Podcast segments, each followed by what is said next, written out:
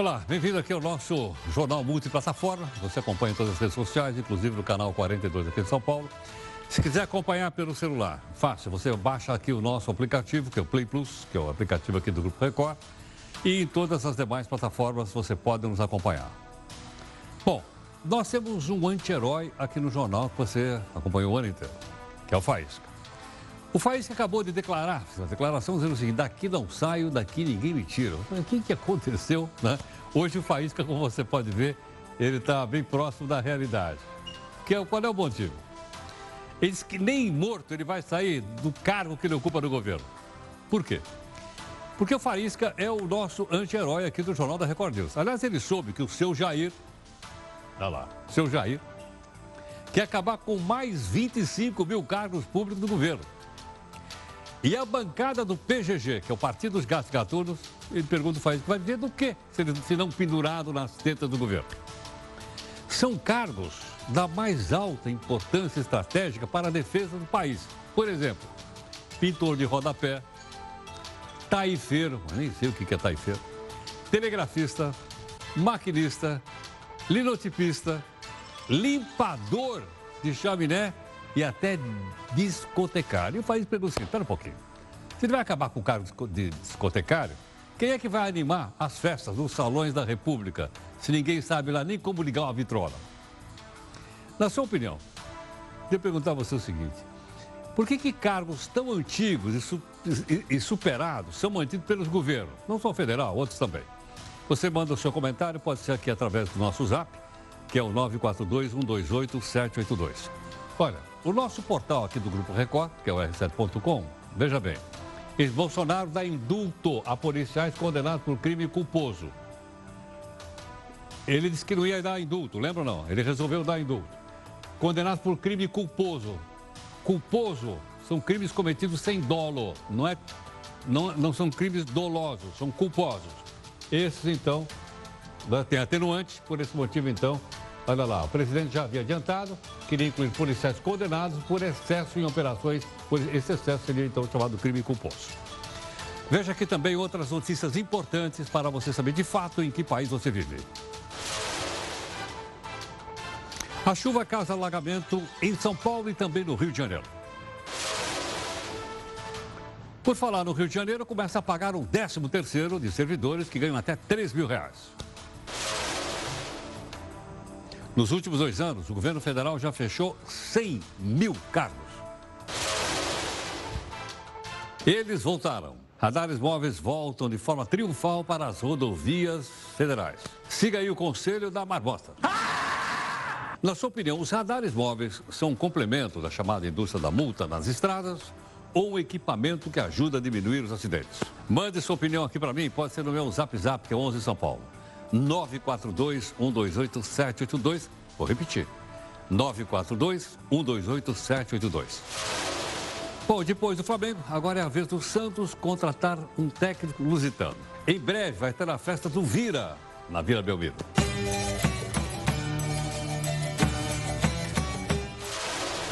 Jair Bolsonaro ainda não deixou claro se vai vetar ou aprovar aquele fundão de 2 bilhões de reais para bancar a campanha eleitoral do ano que vem. 10% do dinheiro do fundo partidário eleitoral vai para fretar jatinho. É um absurdo. Nós não queremos o Salim Matar e a Localiza financiando o Congresso Nacional. Seringueiro, movereiro, discotecário estão entre os 27.500 cargos extintos do governo federal. Está novamente na moda a cueca para carregar propina.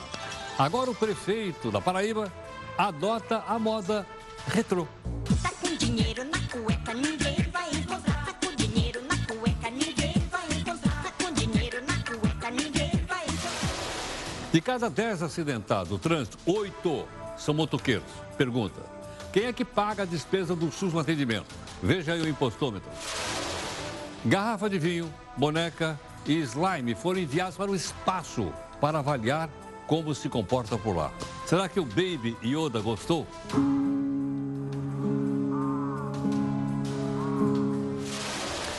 Brasileiros deixam as grandes cidades para passar o Natal ou no interior ou nas praias mais badaladas. Nós vamos trabalhar. Me engana que eu gosto. A Arábia Saudita condena cinco pessoas pela morte do jornalista. A propósito, quem é que mandou matar o repórter? Olha aí a nossa imagem do dia. É esse Papai Noel que, na falta do trenó, resolveu ir a pé entregar os presentes. Mas se deu mal. Ele esqueceu que está em Veneza. Aí foram correndo buscar uma gôndola para ele. De olho na Mega Sena da virada. O prêmio pode chegar a 300 milhões de reais. Mais ou menos uns seis apartamentos Gedel lá em Salvador. Como é que é? Você está acompanhando aqui, você que é nosso telespectador internauta, o primeiro jornal multiplataforma da TV. E através de todas elas você pode participar das lives, opinar e cobrar da gente busca de isenção e busca de interesse público.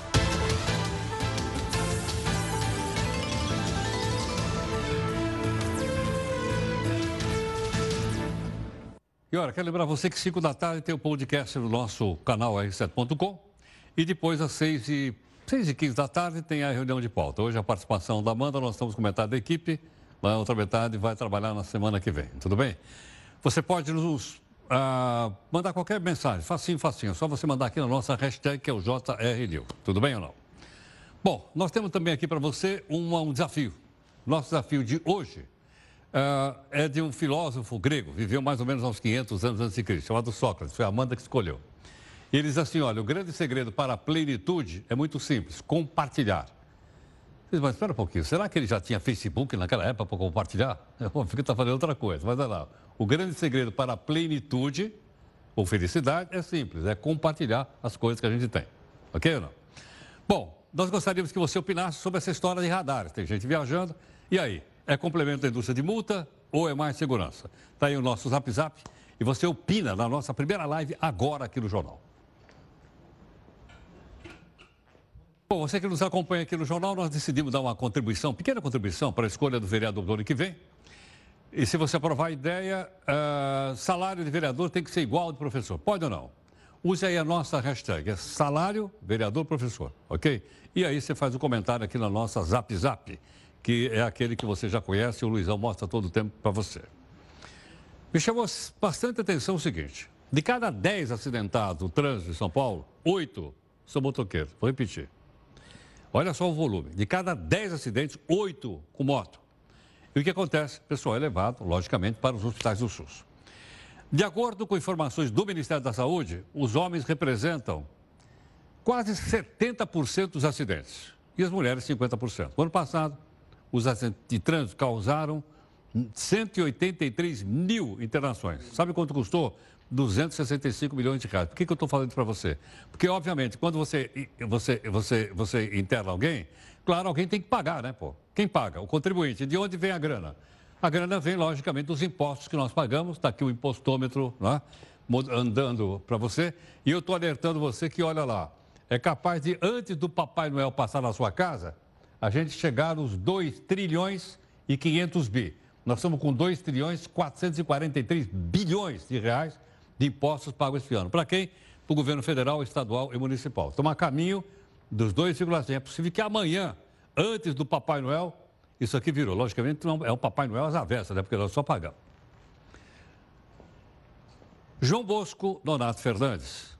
Eu nunca tinha ouvido falar nesse cidadão. Agora eu descobri que ele é prefeito da cidade de Uiraúna, na Paraíba. Ele fez um desfile. Ok ou não? Mas que desfile? Acho melhor você olhar, um, um, né? você olhar aí a nossa, a nossa imagem. Sabe por quê? Não é a primeira vez que isso acontece. Não é, não. Se a gente for somar, nós perdemos o número, perdemos a conta de quantos cidadãos já foram flagrados dessa forma. Dá uma olhadinha. Tá com dinheiro na cueca, ninguém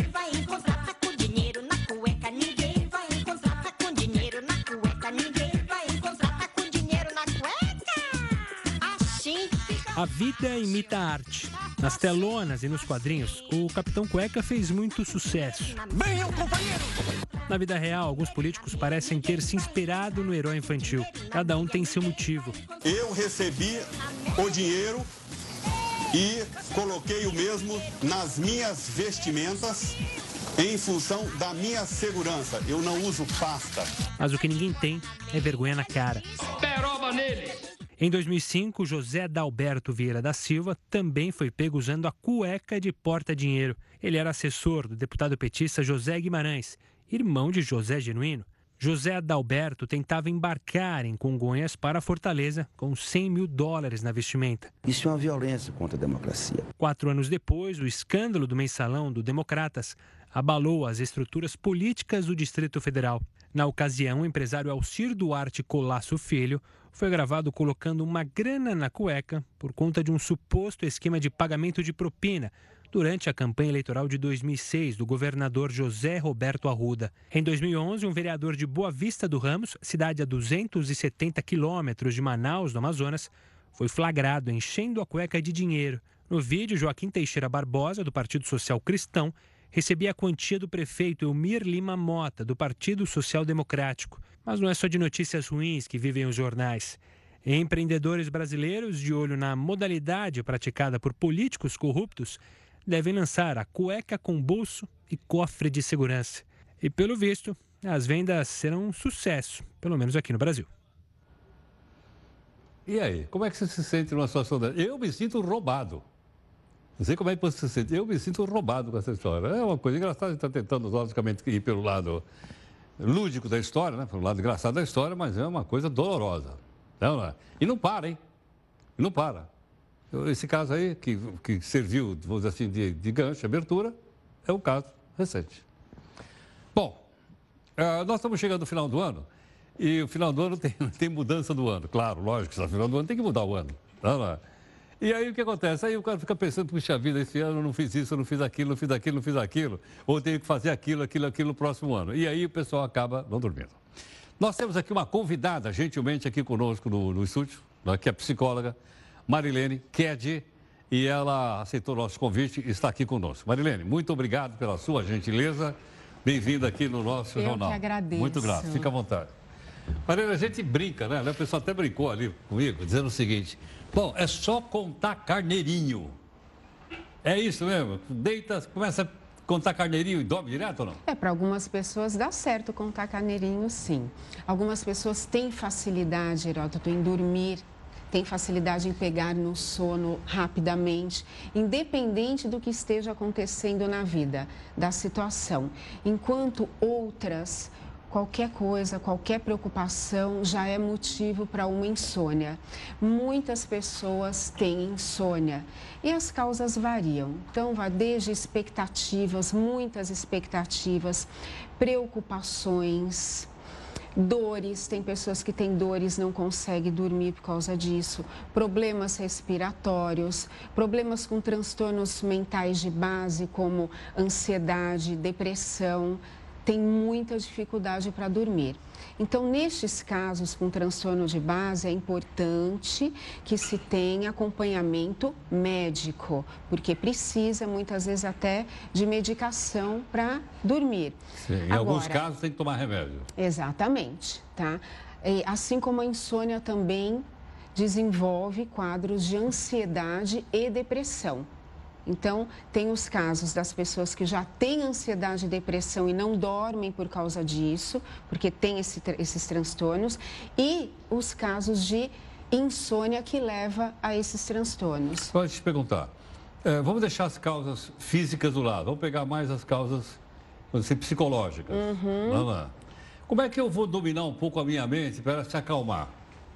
Para eu não ficar pensando, por exemplo, nas dívidas que eu tenho que pagar amanhã, meu cartão de crédito vence amanhã, ou eu, como é que eu faço? É, o que, que acontece, Heródoto? As preocupações realmente elas tiram o sono. Né? Mas a pessoa tem que entender que não adianta se preocupar, levar isso para a noite, porque não vai resolver à noite. Então você tem, é quando você acorda, que você teve uma boa noite de sono, que você vai despertar e vai pensar em como vai resolver a situação.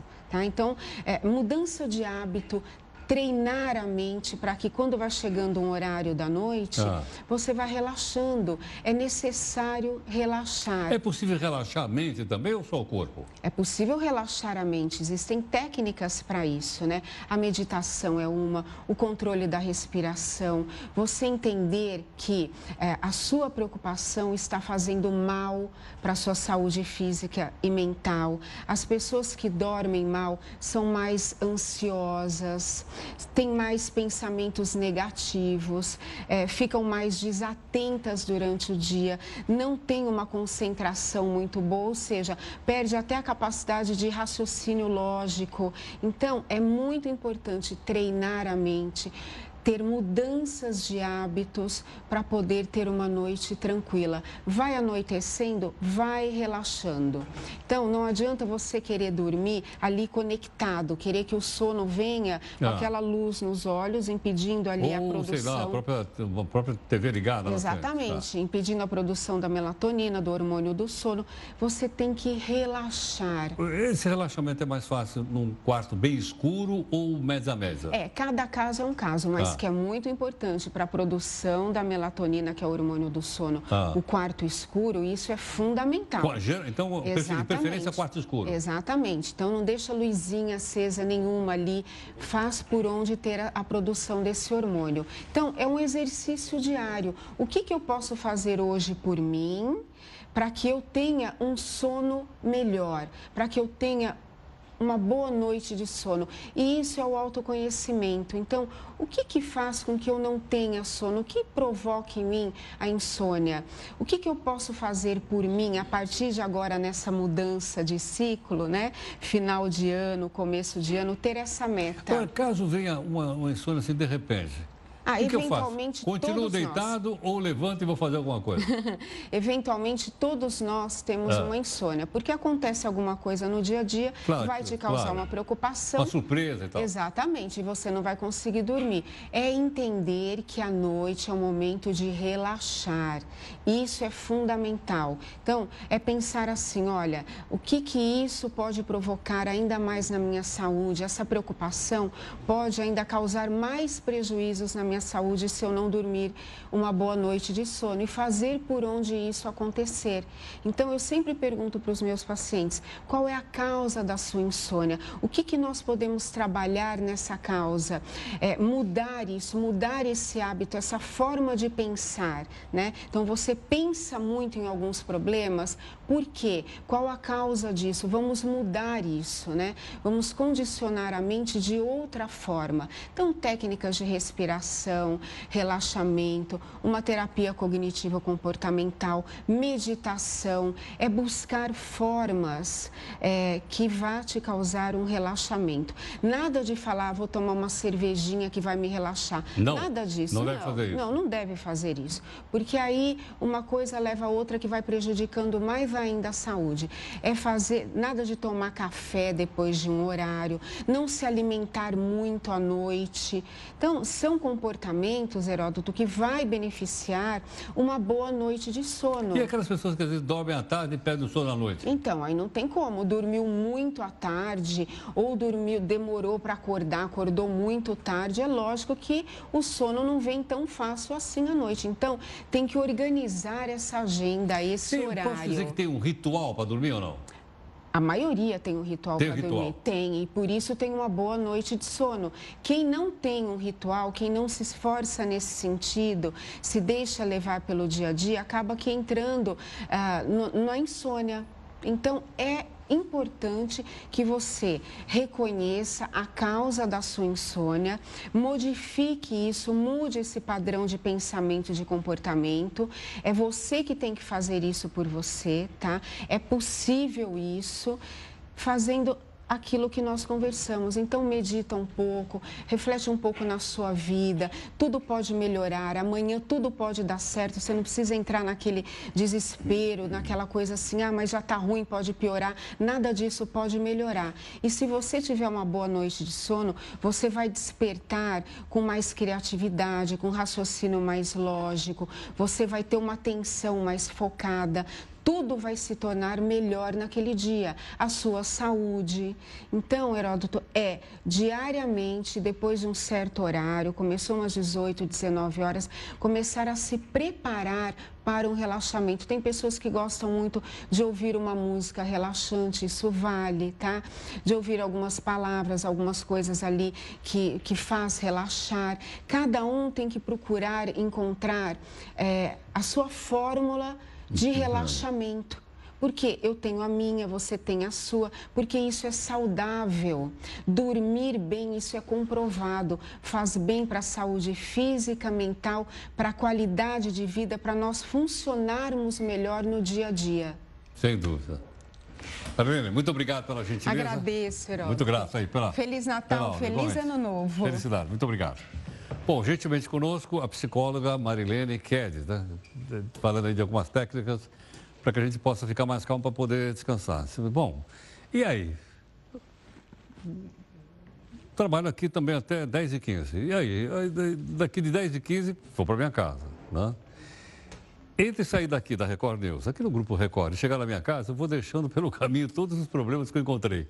Todos eles. Quando eu chego na minha casa, já estou sem eles. Porque se eu levar meus problemas aqui para minha casa, provavelmente eu não vou dormir.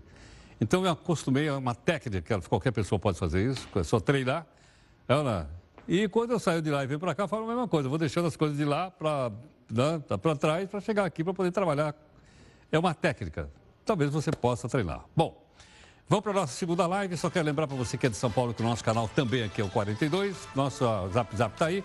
Você faz os comentários que julgar é, necessários para este jornal, você que é nosso internauta e telespectador. Vamos lá. Olha, nós estamos de olho, mas o presidente Bolsonaro ainda não decidiu se vai vetar ou vai aprovar aquele fundão de 2 bilhões de reais para bancar campanha eleitoral do ano que vem. O fato é o seguinte: o assunto vive, vive provocando debate na Câmara. E nós vamos dar para você aqui alguns exemplos. Vamos lá. Deputado para senador ou governador se ele não tem financiadores? Como que uma professora pode fazer campanha se ela não tem dinheiro para sustentar a sua campanha? Como que pessoas simples podem fazer campanha? Aí, por isso, nós temos a distorção no parlamento. O Partido Novo, por exemplo, que vem ditar regras aqui falando de moralidade, é o partido financiado por milionários nesse país. Em 2018, seus candidatos arrecadaram 43,5 milhões de reais um valor 40 vezes maior do que recebeu do fundo eleitoral. Tem sido muito caro para o povo brasileiro sustentar campanhas eleitorais. Nós vivemos um momento de crise, num momento em que falta verba para todas as áreas básicas, saúde, segurança educação. E estamos falando aqui em encaminhar 2 bilhões de reais para campanhas eleitorais, para imprimir santinho, para pagar bandeiraço, contratar cabo eleitoral, fretar jatinho. Caros colegas deputados, 10% do dinheiro do fundo partidário eleitoral vai para fretar jatinho. Aí estão os dois lados. E aí, qual é a sua opinião a respeito? A chuva alagou várias ruas da cidade de São Paulo, provocou pelo menos quatro desabamentos. E um homem, inclusive, acabou morrendo depois de ficar preso dentro de um carro no estacionamento. Foi completamente alagado a pessoa está desaparecida. Muitas casas foram invadidas pelas águas, córregos. Aí a gente diz, cadê o prefeito? Cadê o governador? Cadê o vereador? Cadê o deputado? Não, não apareceu ninguém.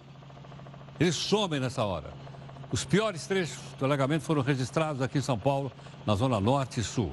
Os bombeiros receberam mais de uma centena de chamadas para socorrer pessoas ilhadas ou arrastadas pela, pelas enchentes. Aliás, queria lembrar para você que no Rio também foi a mesma coisa. Tem uma chuvarada muito forte lá no Rio de Janeiro. Denis Queiroz, qual é a informação que você tem aí? Boa noite, Denis. Boa noite, Heródoto. Boa noite a todos. Olha, o Rio de Janeiro registrou aí bastante chuva na tarde de hoje. Por volta de 2h35 da tarde, a cidade entrou em estágio de atenção, que é o nível 2 de uma escala que vai até 5, que indica risco para motoristas e moradores de comunidades carentes. Ah, de acordo com o Centro de Operações da Prefeitura, e até 8 horas da noite, pelo menos 38 bolsões de água se espalharam aí pela cidade, deixando os motoristas em estado de alerta. Também teve queda de árvores. Os bairros onde a chuva mais castigou aí foram Ilha do Governador, que onde choveu cerca de 20 milímetros em uma hora, e principalmente a região de Jacarepaguá, na zona oeste do Rio, onde choveu 23 milímetros em uma hora. De acordo com o Centro de Operações da Prefeitura, essa chuva ela deve permanecer na cidade. Ainda hoje deve chover de forte a moderado em alguns bairros do Rio de Janeiro. Amanhã, véspera de Natal, até pode sair um solzinho, viu, Heródoto? Mas entre nuvens, os termômetros vão registrar temperaturas entre 23 e 27 graus. No dia do Natal, os, as pessoas que estão preocupadas aí com a ceia, deve chover durante a tarde, a temperatura máxima aumenta, podendo chegar a 29 graus e a mínima 22 graus. Portanto, cautela aos motoristas que estão visitando ou moram aqui na cidade maravilhosa, porque essa chuva vai continuar e aí com a pista molhada, bolsões pela cidade, há sempre risco de acidentes. É com você, Heródoto. Obrigado, Denis. Aliás, não é a única cautela que a gente tem que tomar, não. Por quê? Porque é Natal, depois vem o Ano Novo e começa aquela comilança, né? Surgem dietas das mais variadas e tal e tal. Uma delas, nós ouvimos falar aqui na reunião de pauta, é chamada dieta do DNA. Imediatamente, eu não entendo nada, sou, sou leigo. Perguntando pessoal, também não. Por esse motivo, nós temos aqui um convidado, que é o doutor Renato Zilli, que é médico endocrinologista do Hospital Sírio-Libanês, gentilmente nos atendendo. Renato, muito obrigado pela gentileza. Prazer em vê-lo. Boa noite, Heródoto. Boa noite, pessoal de casa. Renato, então define para mim que sou também leigo nesse assunto. O que é uma dieta DNA? Então, com o estudo cada vez mais do, do genoma, os cientistas perceberam que alguns genes estão associados ao ganho de peso e à perda de peso. E a partir disso surgiu essa ideia de dietas baseadas no seu perfil gênico. Então, essa seria a explicação dada por quem advoga esse tipo de dieta, né? que com o perfil genético da pessoa, ela teria um tipo específico ou não, um tipo de dieta com baixo carboidrato, uma dieta mais balanceada, ou que tipo de exercício a pessoa deveria fazer para seu perfil genético. Agora, Renato, é, para eu entender, posso entender então que, por, você falou carboidrato, já imaginei uma pizza. que tem pessoas que comem a tal da pizza e engordam, tem outras que não engordam. É por causa do, da, da, da, da, constituição genética da pessoa ou não? O, os genes, eles podem interferir no peso em até 40%. Então, é muita coisa. A gente percebe um padrão de obesidade nas famílias ou de magreza nas famílias. A grande questão é que a dieta do DNA, ela não tem uma comprovação científica de longo prazo. Então, a ideia, ela parece muito atraente, né? E, mas, infelizmente, a gente não tem nenhuma comprovação. Então, o melhor método ainda é. Eu sempre, as pessoas sempre perguntam qual a melhor dieta. Eu falo a melhor dieta é que você consegue fazer, desde que você coma menos. Né? Então, a gente ainda não tem uma solução, né? não, não existe um, um teste, porque na verdade não é o que liga, não é o DNA, é o que liga em cima do DNA, que é a epigenética. Isso vai depender se você dorme bem, suas relações interpessoais, a quantidade de gordura que você consome também vai interferir na atividade genética, atividade física. Então, não é só o gene em si. O gene pode explicar algumas coisas, mas a gente não, nós não somos nossos genes, nós estamos além deles. Sim. Bom, então posso entender que essa dieta está diretamente ligada ao controle do comportamento da pessoa? Olha, a dieta do DNA, como eu falei, não existem estudos robustos, então eu não recomendo para os pacientes. Né? A gente sabe que qualquer dieta ela funciona desde que a pessoa reduza a caloria. Então é importante sempre a pessoa, além né, de reduzir a caloria e praticar uma atividade física, controlar estresse, né, é, ter uma qualidade de vida melhor, que isso também impacta no peso. A gente pode considerar a obesidade como, na verdade, uma falta de adaptação ao meio. Né? Há 100 anos atrás, a gente não tinha o excesso de caloria que nós temos hoje. Né? Então, é importante a pessoa perceber esse excesso calórico que muitas vezes está embutido. Então, quanto mais natural a comida, quanto mais menos processada a comida, eu vou ter uma comida muito mais nutritiva, com mais vitaminas, mais minerais e ao mesmo tempo com ajudando a pessoa a emagrecer. Renato, funciona aquela história que eles, bom, ontem meti o pé na jaca. Amanhã eu vou lá na academia e fico lá o dobro do tempo. Resolve alguma coisa ou não?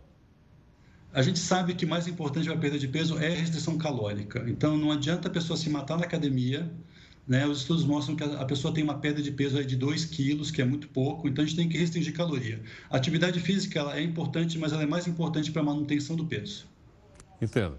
Agora, como é que se faz esse mapeamento do DNA? Há necessidade de um exame especial ou não? Então, como eu falei, né, é, um, é um exame da cara, é um exame que é importado, tem, tem exames que são feitos na saliva ou no sangue. Eu, particularmente, não recomendo. Né? Eu acho que a gente tem, tem é, não só orientação de profissionais adequados, né? medicações em casos necessários, e essa é uma dieta que não tem uma comprovação. Então, pelo valor elevado né, que se sugere, não há necessidade. Renato, remédio só com receita do médico, né? Sim, na verdade a medicação, o objetivo é ajudar a pessoa. Então, quando a gente trata, né, muitas vezes, hoje em dia as pessoas sabem o que tem que comer. Né? Então, você fala, a pessoa sabe, muitas vezes ela, ela não consegue, né? ela tem uma ansiedade traduzida na comida. Né? Então, não é medicamento nem para todo mundo, nem para ninguém. Então, você tem que associar o plano alimentar individualizado, com atividade física, com redução do estresse e, caso necessário, a medicação. Agora, alguma, alguma disfunção, algum distúrbio glandular também pode a, acelerar o fato da pessoa ganhar peso ou não? Sim, então algumas doenças né, endocrinológicas, mais comum problemas de tireoide, quando a tireoide está devagar, né, que a gente fala que é o hipotireoidismo, pode facilitar o ganho de peso. Então é sempre importante uma avaliação inicial, porque a obesidade ela está acompanhada de outras doenças, que são muitas vezes é, não perceptíveis, como diabetes, né? Hoje em dia, a gente tem na, na população brasileira 50% acima do peso ou sobrepeso. É muita gente, né? Diabetes, acima de 60 anos, mais de 20% da população tem diabetes. Então, é importante a gente perceber que a obesidade está associada com diabetes, com hipertensão, e lá na frente ao infarto e ao derrame. Então, quando a gente trata o peso, né, a questão do peso, a gente quer uma redução pequena. 5 a 10% de perda de peso, a gente já tem um, um risco menor de diabetes e complicações no futuro. Agora, Renato, pode-se dizer que esse fenômeno, mais de 50% da população brasileira é obesa, é um fenômeno relativamente recente na nossa sociedade? Então, mais de 50% está acima do peso, né? sobrepeso ou é obesa.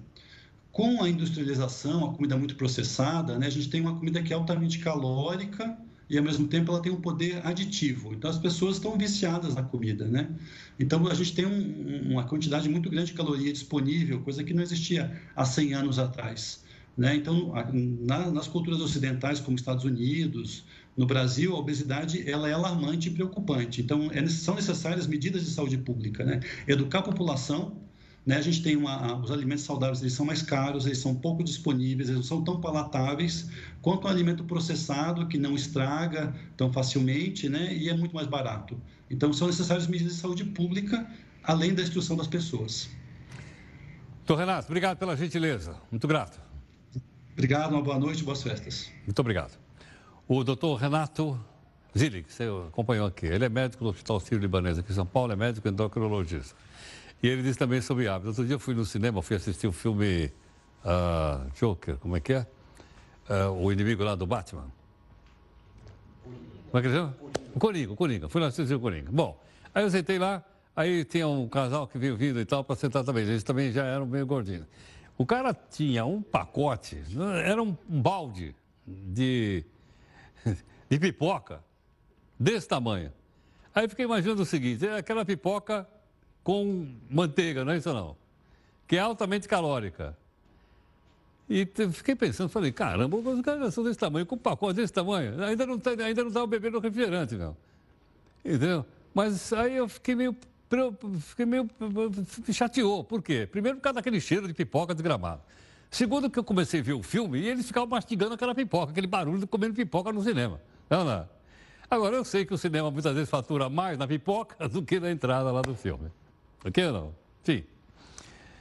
O governo federal, só um detalhe, ele já, com esses 27 mil que ele vai extinguir agora, ele já extinguiu 200 mil postos de, de, de, de, de pessoas, 200 mil funcionário. Governo federal, 200 mil. Muito bem. A ideia, segundo o governo, é acabar com contratações desnecessárias, porque acha que isso é jogar o dinheiro fora, não dele, nosso. Né? Então, não tem concurso, não tem contratação e esses cargos devem desaparecer aos poucos, sem demissão. Nós fizemos o seguinte aqui, nossa equipe. Nós separamos algumas profissões que estão na lista. Vamos dar uma olhadinha aqui que não vai ter mais. Se vocês for uma delas, não adianta que não vai ter concurso. Vamos lá.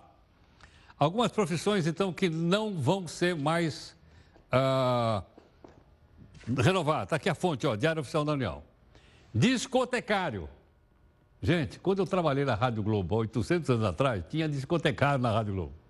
Aliás, eu era até amigo dele. Olha lá. Seringueiro, que é o indivíduo que ia no ato, né? E cortava aquelas árvores, as árvores para poder recolher o látex. Tá certo? Teve lá o Acre, aquela história do Acre, a seringa, etc, etc, o látex, pois é. Moveleiro, também o fabricante de móveis, fabricante manual. Aqui em São Paulo tinha um local chamado Liceu de Artes e Ofícios, os caras eram verdadeiros artesãos, não tem mais moveleiro. Datilógrafo, Alguém aprendeu datilografia aqui ou não? Olha lá, o Carlão, o Edson. Ô, Lisão, você aprendeu datilografia ou não? Eu aprendi, professor. Pronto, então não foi só eu, tá certo ou não? Mas como meu pai não tinha dinheiro para pagar a escola da datilografia para mim, ele me comprou um livro, era um manual, e você eu aprendi a escrever no manual. Se você perguntar para a moçada aqui da redação, o que, que, é uma máquina de escrever, vocês não, nunca ouvimos falar nisso, e nunca ouviram mesmo. Então, essas aqui são algumas delas, segundo o Diário Oficial da União. Tá? E está mudando e vai mudar, e não tem jeito, não vai parar mesmo mais. Olha, além desses caras, tem muitos outros que estão para lá, mais para lá do que para cá. Várias pessoas que passaram em concurso já foram realocadas. Mas para você ter uma melhor visão disso, acompanhe aqui o texto da Jéssica Veloso. Se você reparar bem, vai perceber que à medida que o tempo passa e tudo fica mais atualizado, muitas coisas se tornam artigos de museu. Muitas delas são consideradas do arco da velha. Mas se engana quem pensa que apenas os objetos deixam de existir. Isso acontece com costumes, tradições e até mesmo com as profissões. Ainda mais hoje em dia, que tudo fica ultrapassado de uma hora para outra. Atualmente, a tendência é ser analista de redes sociais, por exemplo. Nem dá para imaginar que há algum tempo as pessoas precisavam de um telefonista para conseguir falar com alguém por telefone. As coisas mudam com tanta velocidade que, se você perguntar para alguma criança o que é esse quadrinho com essa parte de metal, ela pode perguntar se se trata de algo para comer. Você corre o risco de até ser chamado de cafona ou fora de moda. A gente morre de medo de ser cafona, né? E por falar nisso, existem muitos cargos públicos que já estão mais para lá do que para cá. É por isso que o Ministério da Economia pretende acabar com 170 mil cargos para funções em desuso, ou seja, para aquelas que já nem têm concurso há muitos anos. Entre os postos que poderão ser extintos estão os de ialotécnico, ialo quê? Detonador, linotipista e operador de telex. Dá para acreditar que existem servidores públicos que foram contratados para essas atividades e estão lá até hoje. Todas essas pessoas que ainda estão na vão permanecer no funcionalismo público até a aposentadoria. Em geral, elas já foram deslocadas para outros tipos de serviços e não exercem mais as funções para as quais foram contratadas. Mas vamos voltar para os dialotécnicos. Você, com menos de 50 anos de idade, faz ideia do que faz este profissional? De acordo com o nosso dicionário Heródoto, o hialotécnico é um especialista em moldar vidros. Tem também o discotecário. Essa está mais fácil. Deve ser o responsável por cuidar das músicas que tocam nas festas. Uma espécie de DJ, não? Não. O discotecário é um indivíduo responsável pela organização e administração de uma discoteca. Existe algo mais antigo do que uma discoteca?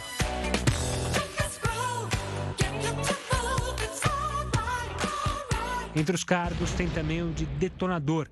Não pense que se trata de uma pessoa desastrada que destrói tudo. O detonador é especializado em preparar o ambiente e os materiais necessários para implodir um prédio ou alguma rocha, por exemplo. E na lista de cargos tem ainda linotipista, aquele que opera a máquina linotipo. Ajuda a gente aí, dicionário. Se trata de uma máquina de impressão. Por meio dela, muitos documentos e jornais foram impressos. Apesar das brincadeiras e de serem consideradas cacarecos, todas essas profissões já foram muito importantes em algum momento da história. Eu tinha uma máquina de escrever igual aquela que a gente mostrou por aqui. Bom, você está aqui com o nosso Jornal Multiplataforma, você que é nosso telespectador e internauta, aqui em São Paulo, canal é 42. Vamos para a nossa terceira live. Está aí o, o, nosso, né, o nosso endereço para você opinar. Vamos lá. Olha, para alívio de uns, tristeza de outros, 2009 está acabando. Né? Como é que a gente poderia, por exemplo, fazer uma avaliação do ano do presidente dos Estados Unidos, o Donald Trump? O ano que vem tem eleição nos Estados Unidos, a gente está acompanhando aqui. O economista e analista político Carlo Barbieri gentilmente nos atende. Carlo, muito obrigado pela gentileza, pela participação aqui conosco, Carlo. Uma alegria estar contigo, Heródoto. Como é que está você? Tudo bem. Carlos, e aí? Como é que está a situação? O que, que o povo diz a respeito da, do, do, do, Trump? Olha, eu acho que está havendo uma mudança bastante interessante com relação ao Trump. Hoje saiu, a, inclusive, a enquete do, do, do Google, né? E, do Google, não, perdão. É, do, de uma verificadora aqui de opinião pública e deu que o Trump hoje tem 3% a mais de respaldo popular do que ele tinha há um mês atrás. E com isso ele passa a mesma estimativa na mesma época de que tinha o Obama. Ou, quer dizer, em outras palavras, a, a, o prestígio do Trump aumentou com essa tentativa de criar um embaraço político com relação ao impeachment, né? E tem, tem razões para isso, quer dizer, os Estados Unidos nesse último ano ele deve crescer alguma coisa em torno de 2% ou mais. O nível de, de desemprego baixou a 3,5%, ou seja, é a menor, menor índice de desemprego dos últimos 50 anos, e atingiu a população como um todo essa possibilidade de emprego. Os afrodescendentes, que na época do Obama tinham mais ou menos 28,5% de desemprego, hoje estão com menos de 6%, ou seja, a população como em geral se beneficiou. E aí tem aquilo que estão assim colocando de uma maneira até enfática algumas mídias sociais e particularmente em alguns órgãos de, de, imprensa aqui nos Estados Unidos, dizendo que a, a classe trabalhadora, os chamados blue collar, estão traindo a, a, a, a revolução socialista e estão aderindo ao capitalismo, porque hoje o Trump tem mais prestígio junto aos trabalhadores do que qualquer outro presidente na história americana por parte do Partido Republicano. Agora, Carlos, eh, não tem nenhuma personalidade forte no Partido Democrata? O que aconteceu? Olha, o Partido Democrata ainda não se encontrou. Ele tem várias pessoas de grande nível, como o Joy, como o, o, o, o famoso candidato socialista lá, ah, desses sete que são candidatos hoje, todos são bons candidatos, mas nenhum une o partido. E a gente tem que lembrar que nos Estados Unidos, quem elege é quem comparece. Em geral, na eleição americana, em torno de 50% só dos eleitores comparecem. Então, ganha quem consegue motivar mais. E o Partido Democrático está tá numa situação muito difícil, porque seja quem for o candidato, uma ala do partido não vai apoiá-lo, enquanto que o Trump terá a possibilidade de levar a grande maioria dos seus eleitores a sufragarem agora nas eleições. E isso mostra muito claramente que a tentativa do impeachment acabou aumentando o prestígio dele. Nunca antes na história desse país um candidato na reeleição teve tanto suporte popular e tantos recursos colocados à disposição da sua campanha. Carlos, e o Bloomberg, ex-prefeito de Nova York, também provável candidato aí pelo Partido Democrata? Nada? É, o, o, o Bloomberg é uma pessoa assim interessante, é prefeito da maior cidade aqui dos Estados Unidos, tem um prestígio grande junto a, a, aos fortes democratas do ponto de vista econômico, o Jorge Soros, etc. E ele entende que ele seria um candidato capaz de derrotar o Trump, porque ele faz parte da elite econômica do país. Mas, como disse anteriormente, o que as pessoas não se deram muito conta é que a revolução eleitoral deste próximo ano acontecerá por parte dos trabalhadores. E os trabalhadores estão apoiando Trump por causa da baixa do desemprego, o aumento dos salários, o aumento do valor das aposentadorias aposentadoria deles nos fundos e assim sucessivamente. Então, a, a, a, chance de um candidato capitalista que não tenha demonstrado força junto ao setor operário de entrar é muito menor do que o foi na eleição anterior. Bom, Mas e as estripolias que o Trump aprontou o ano inteiro? Cada dia ele vinha com uma novidade, pô. Isso Olha, em vez de atrapalhar o homem, ajuda? Olha, acontece que o Trump, ele como fala, eu não fui eleito para ser nem a rainha da simpatia, nem um presidente de outro país que não os Estados Unidos. Então, ah, em termos de política externa, o que é que o Trump faz? O Trump trabalha dentro daquela velha história do bode, né? Ele, quando vai negociar, ele vai, coloca o bode dentro da sala e depois ganha alguma coisa ainda para tirar o bode. Parece que o mundo não se deu conta disso. Veja o próprio caso do aço do Brasil, em que a imprensa em geral é, caiu de pau, dizendo que, olha, onde é que foi parar o acordo do Brasil com os Estados Unidos? Era um jogo de cena para mostrar o quão favorável ele é à política brasileira e, ao final, tirou o Brasil é, da, da sobretaxa do aço e do, do alumínio e deixou a Argentina lá, certo? Então, ele trabalha assim, ele trabalha assim com a Coreia, trabalha assim com a NATO, falou que os Estados Unidos vai sair da NATO. Aí todo mundo se desespera e hoje a, a, a contribuição dos outros países europeus à, à NATO aumentou em praticamente 20%, ou seja, diminuiu a carga que os Estados Unidos têm que arcar para a manutenção da NATO.